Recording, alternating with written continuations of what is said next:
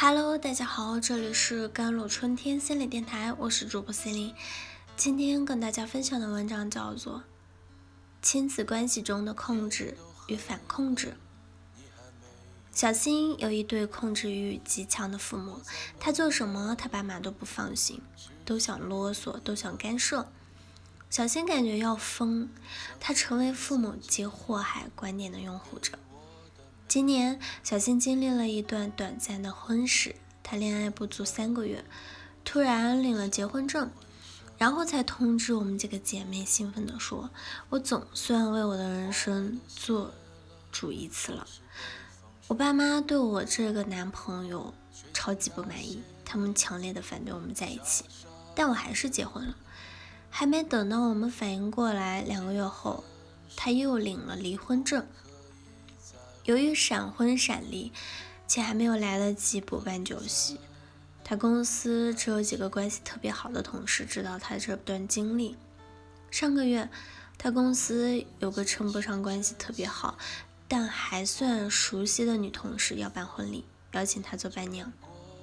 从没做过伴娘的小新喜出望外，当场就答应了。后来他与我们几个姐妹聚会的时候，才表达了自己的顾虑。我离过婚，去做别人的伴娘，人家会介意不？大家问，人家知道你离过婚吗？他摇头，他不知道，我没告诉他。大家又问，你们公司不是有几个同事知道了吗？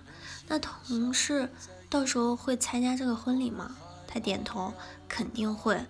你觉得那几个同事看到你的做伴娘会是什么反应？肯定会吓一跳。那你这个要结婚的同事会不会因此知道你结过婚？肯定会知道的。小新脸上这才露出惊愕的神情。我当时就没想到这些，就直接答应了。现在该怎么办啊？我都答应了，再拒绝也不好啊。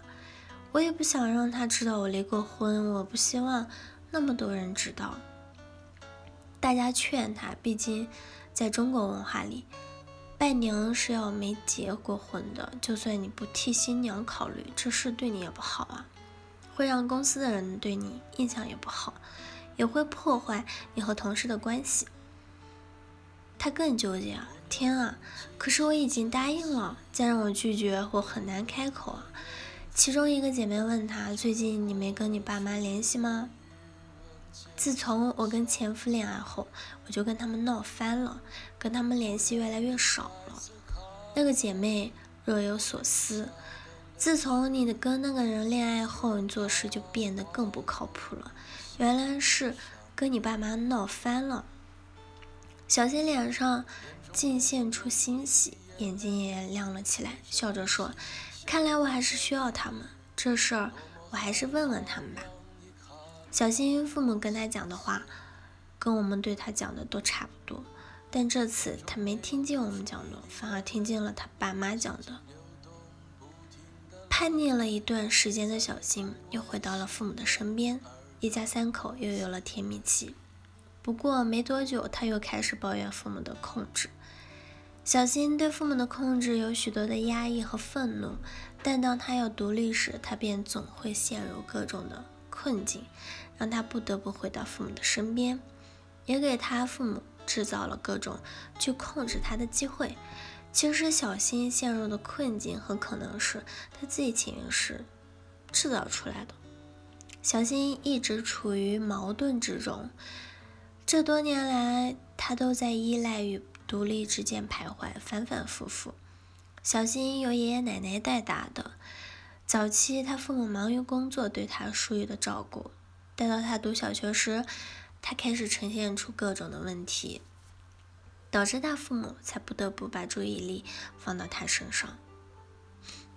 那些早期未能好好用心陪伴孩子的父母，突然发现孩子有那么多问题时，他们会陷入恐慌。自然而然的，他们开始积极的去管理孩子，去控制孩子，以缓解他们惶恐的焦虑。血缘关系中存在的控制与反控制，正是渴望链接的表现，也是爱与依赖的表达。爱与依赖无需道理，无需逻辑，通过我们的感受就可以辨别。最近我问小新一个问题：假设让你回到童年，有两个场景。第一个是你爸妈不批评你，不控制你，但你无论做什么事，他们从来都看不到，总是把你当空气一样忽视你。第二是，不管你做什么事，都在爸妈眼皮底下，所以你一旦做错事了，他就会马上的批评你，管理你。你更喜欢哪个场景呢？小新丝毫没有犹豫，立即回答：“我肯定更喜欢第二个，第一个更可怕。”一点链接都没有，那种感受，好像我的爸爸妈妈死了一样，好像我也死了一样。他们骂我，至少证明他们重视我，而且证明我们在一起活着。话没说完，小新已经泪流满面了。好了，以上就是今天的节目内容了。